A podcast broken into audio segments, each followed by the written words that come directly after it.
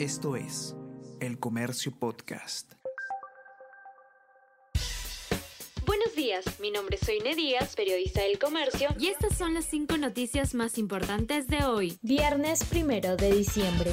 La Junta Nacional de Justicia evaluará el 6 de diciembre la suspensión preventiva de Benavides. A la titular del Ministerio Público se le abrió un proceso disciplinario tras ser acusada de dirigir una red criminal. Nuevo audio de su ex asesor revela cómo operaba este grupo juez de Ica debe fallar en próximas horas sobre posible excarcelación de Fujimori. La Corte Interamericana de Derechos Humanos dio plazo al gobierno hasta el próximo miércoles para que informe sobre el cumplimiento de la resolución en contra del indulto al expresidente.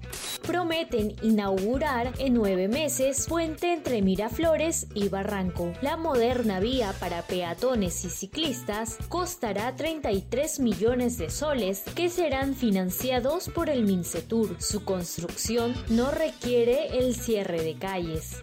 El presupuesto público para el próximo año alcanzará los 240.806 millones de soles.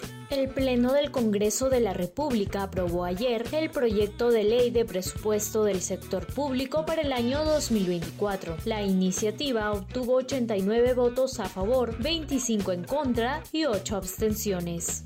La selección peruana cayó de la posición 21 a la 35 en el ranking de la FIFA desde la llegada de Reynoso. La FIFA publicó ayer el nuevo ranking de selecciones y se confirmó que la selección peruana ahora aparece en el puesto 35, descendiendo nueve posiciones tras su lamentable actuación en las eliminatorias, en el que ocupa el último lugar con apenas dos puntos de 18 disputados.